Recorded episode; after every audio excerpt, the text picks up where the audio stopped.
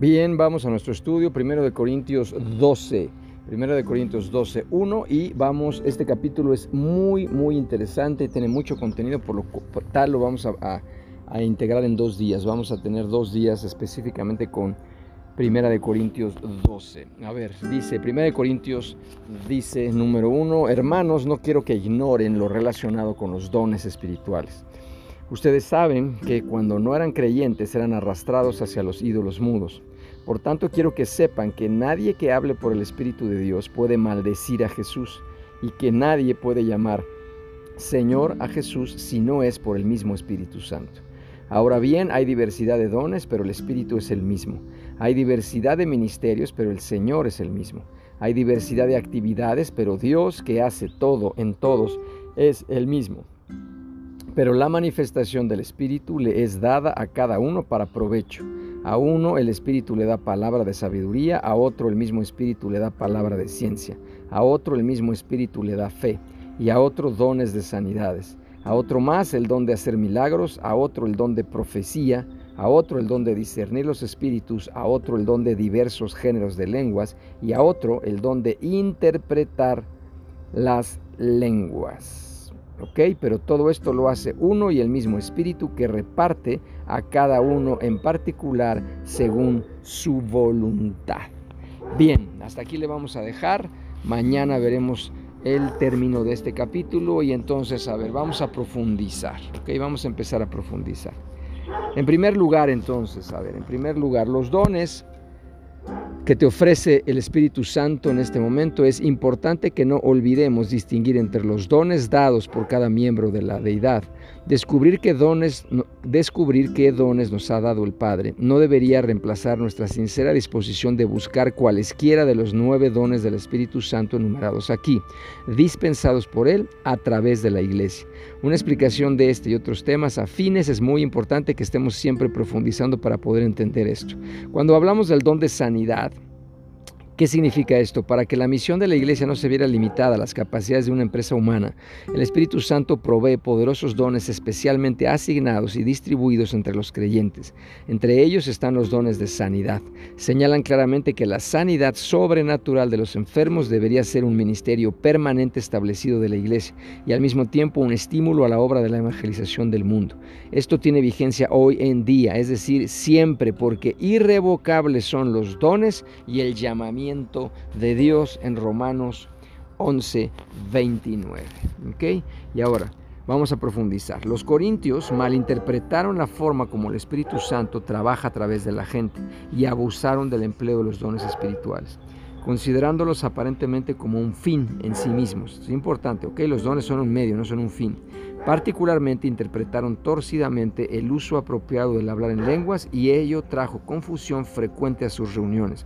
Lo mismo ocurrió con el poder y las dádivas del Espíritu, al considerar los dones como algo que escapaba al control humano y anulaba la voluntad de quien los recibía. La respuesta de Pablo a este problema consiste en mostrar la necesidad de que el Espíritu se manifieste de forma variada y múltiple, la necesidad de que en estas manifestaciones prevalezca el amor y las motivaciones no egoístas, y la necesidad de controlarse y mantener un ordenado y edificante comportamiento en los servicios colectivos. Pablo introduce tres principios guía que distinguen la forma de obrar del Espíritu Santo. Fíjense bien, es muy interesante. Principio número uno es el principio del control consciente. A diferencia del paganismo, el poder del Espíritu Santo no conduce a la gente a acciones compulsivas e incontroladas.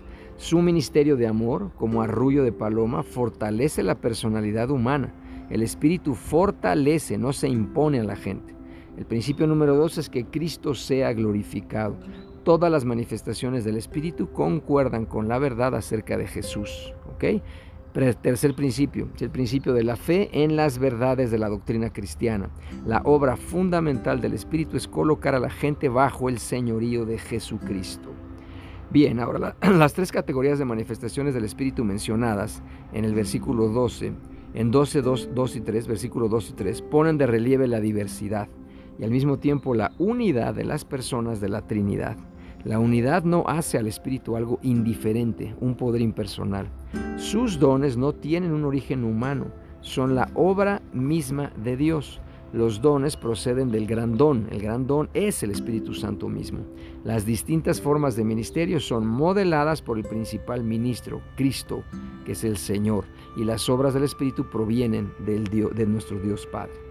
Pablo identifica un don espiritual como una habilidad sobrenatural concedida por el Espíritu Santo a una persona, no como la exaltación de una habilidad natural, eso es importante, o sea, sobrenatural. Así, cada don es una manifestación del Espíritu, es decir, una evidencia visible de su actividad. El Espíritu Santo derrama sus dones según su voluntad, de acuerdo con la ocasión desde el punto de vista divino. Estos nueve dones evidencian la variada distribución que requiere la plena manifestación del Espíritu. La palabra de sabiduría consiste en una expresión espiritual que brota en un momento determinado por el Espíritu, revelando de forma sobrenatural la mente, el propósito y las vías de Dios aplicadas a una situación específica. La palabra de ciencia es una revelación sobrenatural de información sobre una persona o un acontecimiento dada con un propósito concreto que usualmente tiene que ver con una necesidad inmediata. El don de fe representa una forma única de fe que va más allá de la simple creencia o la fe salvadora. Consiste en una confianza sobrenatural que no alberga la más mínima duda en torno al asunto de que se trate. Los dones de sanidades son aquellos mediante los cuales Dios concede sanidad por el Espíritu. El plural sugiere que de la misma manera que existen muchos males y enfermedades, hay dones relacionados con la cura de variados desórdenes. El don de hacer milagros es una manifestación de poder que sobrepasa la acción ordinaria de la ley natural. Es la capacidad otorgada por Dios para hacer algo que no puede realizarse por medios naturales.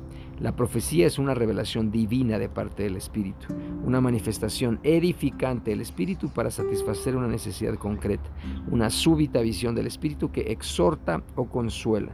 Discernimiento de espíritus es la habilidad para distinguir el espíritu del mundo y especialmente para descubrir el verdadero motivo o razones que animan a la gente diversos géneros de lenguas es el don de hablar de forma sobrenatural en un idioma no conocido por el individuo. El plural alude a diferentes formas que posiblemente armonizan las lenguas vivas que se conocen en Hechos 2, 4, 6 y los sonidos ininteligibles de Corintios, especialmente dirigidos a orar y cantar en el Espíritu, fundamentalmente en la alabanza personal. La interpretación de lenguas es el don de descifrar el significado del mensaje ininteligible pero no irracional del espíritu a los que escuchan. No equivale a la traducción de un lenguaje extranjero. ¿Ok? Nota, ninguno de los dones requiere un escenario público, aunque todos pueden manifestarse y deben recibirse con beneplácito en las actividades colectivas. Muy, muy interesante. A ver, vamos, vamos a orar. Padre, en el nombre de Jesús. Te damos gracias, gracias Señor por este maravilloso día, gracias por la vida que nos has dado, gracias porque estamos sanos espiritual, mental, física y emocionalmente. Gracias por el llamado y propósito que tú nos has dado, pero sobre todo gracias por el inmenso amor ágape incondicional que tú tienes para todos y cada uno de nosotros. Gracias por los dones que tú ya pensaste desde el principio de los tiempos para cada uno de nosotros, sabiendo ese llamado y ese propósito que íbamos a tener que echar mano de estos dones. En este momento, Señor, te pedimos y clamamos a ti una revelación total, absoluta, de todos y cada uno de los dones que tú nos diste. No que nos vas a dar, que tú ya nos diste. Cuando tú nos creaste, nos diste estos dones, porque estos dones están en el Espíritu. Y el Espíritu es desde el momento en que nosotros estamos en el vientre de nuestra madre. Por eso en este momento, en este momento, en el nombre de Cristo, te pedimos una revelación completa y total de esos dones que tú nos has dado para que podamos aplicarlos ya en el cumplimiento de nuestro llamado y propósito y de esa forma poder tener autoridad y poder sobrenatural aquí y ahora, en esta tierra y en estos tiempos. Anhelamos, anhelamos usar los dones, nuestros dones, cada minuto, cada segundo de nuestra vida, siempre para establecer tu reino, para llevar justicia, paz y gozo al mundo que nos rodea y para poder claramente anunciar las buenas nuevas. Señor, aquí estamos, danos esa revelación y activa, activa los dones que tú has puesto en nosotros para que eh, realmente con pasión y con determinación podamos en fuego, en fuego, establecer tu reino y ser embajadores dignos de tu llamado. En tu nombre, Cristo, te pedimos esto, sabiendo que hecho está. Amén.